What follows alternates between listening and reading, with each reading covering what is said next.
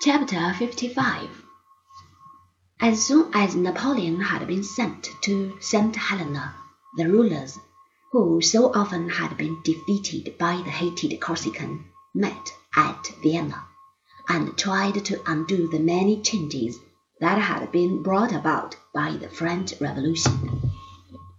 The Imperial Highnesses, the Royal Highnesses, their Graces the Dukes, the Ministers, extraordinary and plenipotentiary, together with the plain excellencies and their army of secretaries, servants, and hangers-on, whose labors had been so rudely interrupted by the sudden return of the terrible Corsican, now sweltering under the hot sun of St. Helena, went back to their jobs.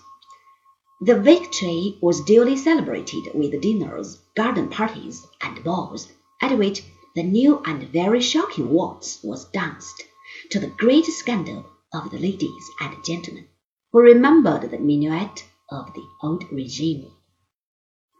For almost a generation they had lived in retirement. At last the danger was over.